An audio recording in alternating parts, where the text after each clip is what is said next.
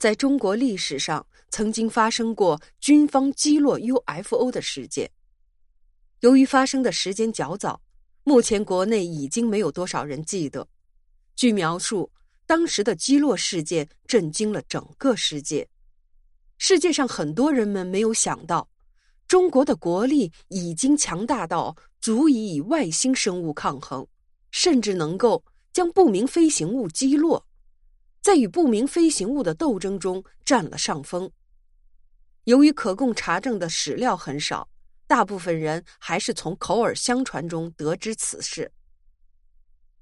据某一军事论坛中的用户所说，在上个世纪末。中国曾经发生了上百起不明飞行物目击事件，且这些不明飞行物频繁的出现在我国的北部地区，南部出现的比较少。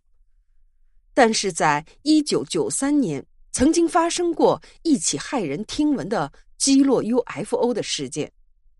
事情一出，震惊了整个世界。事情发生在一九九三年的夏天，广西省的某个机场内。由于飞行任务较少，再加上气温过高，除几个正在值班的工作人员外，其他的工作人员大多进入了休息状态。没想到，正在站岗的哨兵突然捕捉到天空中出现了三架不明飞行物。这三个不明飞行物都是呈圆盘状，整体的形态较扁。并且飞行高度极低，而且移速很慢。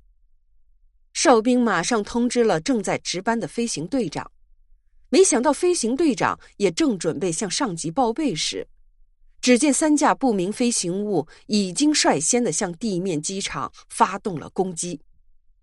从不明飞行物内部发射出一道道的光柱，投向地面。地面停留的飞机被光柱照射到后，突发爆炸。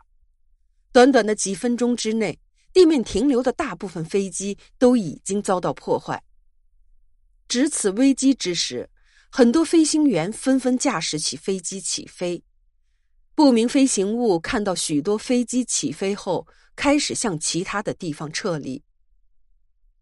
在不明飞行物感受到战斗机的还击后，开始从内部发射出光芒，攻击正处于飞行状态的战斗机。有一架战斗机甚至被击中，好在飞行员成功跳伞，幸免于难。在这样危急的时刻，军方收到通报后，不得不发动导弹，将三架不明飞行物中的一架击落。